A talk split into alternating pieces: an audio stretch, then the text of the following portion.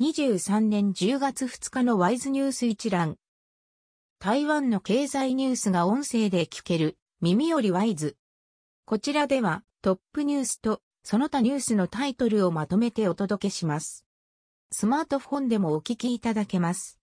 トップニュースは、航空旅客がコロナ前の95%に10月8日がピーク。東園国際空港の運営会社、東園国際機場の推計によると、中秋節連休の旅客数はコロナ前の2019年の94.7%に上った。中秋節の3連休と総重節の4連休を含む9月29日から10月11日の14日間の旅客数は延べ162万人以上で、1日あたり平均11万5千人、うち10月1日と8日が12万人近く、ピークになると予測した。1日付経済日報が報じた。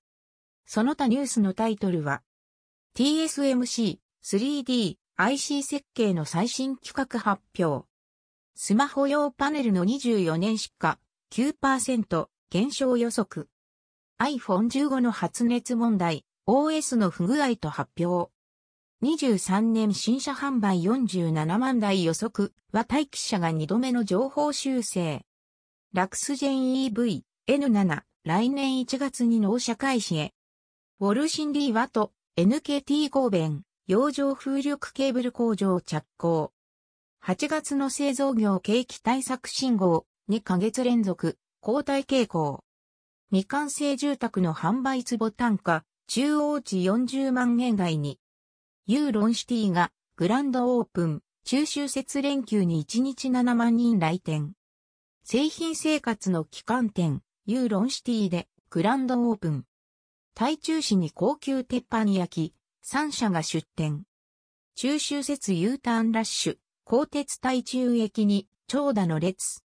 CPC のカーボンニュートラル、大阪ガスが協力。国産潜水艦の第1号が浸水25年に配備へ。中台関係緊張の原因、台湾独立連合法調査。中国軍機8日ぶり中間線越えなし。平等、ゴルフボール工場火災、従業員1人を遺体で発見。台風14号、3日にも陸上警報発令か。中秋節連休の域内旅行、客室予約48%に低下。以上ニュース全文は会員入会後にお聞きいただけます。